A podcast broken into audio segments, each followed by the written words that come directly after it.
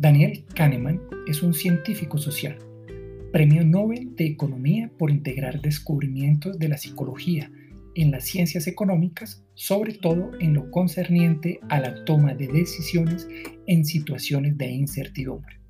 Hoy reseñaré uno de sus aportes a la comprensión de nuestros juicios y decisiones, publicado en el texto titulado Pensar rápido, pensar despacio. Los científicos sociales de la década de 1970 aceptaban generalmente dos ideas acerca de la naturaleza humana. La primera era que las personas actuamos generalmente de manera racional, y ello era característico del pensamiento normalmente sano.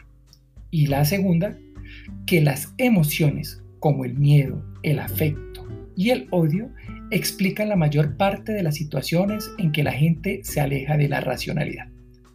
Sin embargo, recientemente se ha cuestionado el supuesto de que la mente humana es fundamentalmente racional y lógica. Ese avance radica en que ahora comprendemos que las emociones y la intuición son protagonistas de nuestros juicios.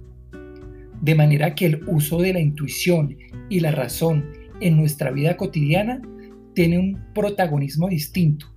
No es la razón, la estrategia de pensamiento que usamos con mayor frecuencia. Por el contrario, es la intuición, la forma como afrontamos la toma de decisiones en la vida cotidiana. Por ejemplo, son actividades atribuibles a la intuición y que hacen parte de las actividades más frecuentes de nuestra vida, percibir que un objeto está más lejos que otro, detectar la hostilidad de una voz, entender frases sencillas. Las actividades que requieren la participación de la razón son menos frecuentes, por ejemplo, estar atento a una orden de salida en una carrera, escuchar una voz en un recinto ruidoso, caminar a un paso más rápido de lo normal, rellenar un formulario, comprobar un argumento. En conclusión, los estudios sociales y psicológicos han demostrado que actuamos con mayor frecuencia en la vida cotidiana por medio de impresiones, intuiciones y sensaciones, y en menor medida por medio de formas del pensamiento lógico. Aún así, no hay que olvidar que estas formas de pensar constituyen un todo que nos permite minimizar esfuerzos y optimizar la ejecución de nuestras decisiones.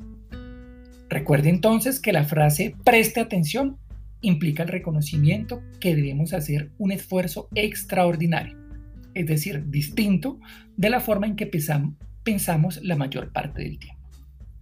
Por eso cuando tu profesor te pide presta atención, te pide algo fuera de lo común y debes estar preparado para ello.